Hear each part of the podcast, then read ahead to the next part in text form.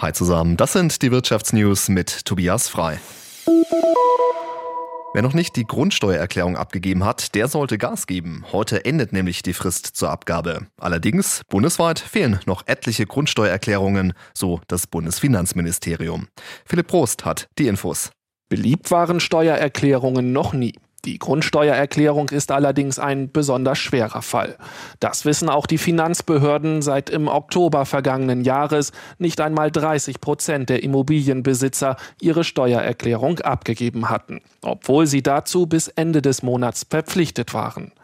Die Abgabefrist wurde daraufhin verlängert um drei Monate, nun ist sie rum. Noch immer fehlt fast ein Drittel der Erklärungen. Kurz vor Ende der Frist liegen den Behörden nicht einmal 70 Prozent der Grundsteuererklärungen vor. Doch Finanzminister Christian Lindner von der FDP will sich nicht noch einmal für eine Fristverlängerung einsetzen. Bei der Grundsteuer sind dem Bundesfinanzminister die Hände gebunden, denn es war eine frühere Bundesregierung, die darüber beschlossen hat, und es sind jetzt die Länder, die umzusetzen haben. Nicht zuständig also, das würden die betroffenen Immobilienbesitzer auch gerne sagen, doch ihnen drohen dann Zwangsgelder. Dabei hat der Staat längst alle Informationen, die er mit der Grundsteuererklärung von seinen Bürgerinnen und Bürgern verlangt. Nur liegen sie eben beim Grundbuchamt, nicht beim Finanzamt. Die weltweite Wirtschaft wird wohl besser durch die ganzen Krisen kommen als gedacht. Der Internationale Währungsfonds rechnet in seiner neuesten Prognose damit, dass das weltweite Wachstum in diesem Jahr bei 2,9 Prozent liegen wird. Das wären 0,2 Prozentpunkte mehr als noch im Oktober angenommen. Vor allem die Entwicklungen in China machen den Forschern Hoffnungen. Das Land hatte ja im Dezember angekündigt, seine strengen Corona-Regeln zu lockern. In Frankreich ist heute wieder großer Protesttag.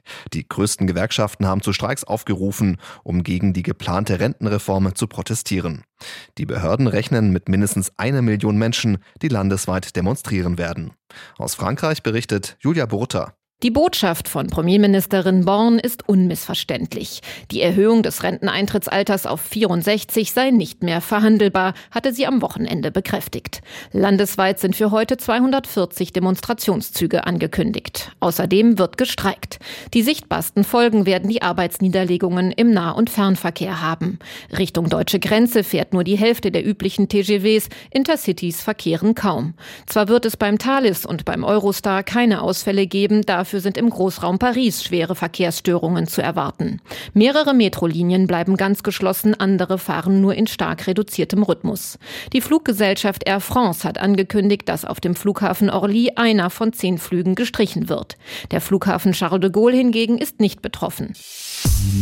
Und das waren die Wirtschaftsnews für euch zusammengestellt vom SWR. Hier erfahrt ihr zweimal täglich das Wichtigste aus der Wirtschaft und sonntags klären wir eure Fragen.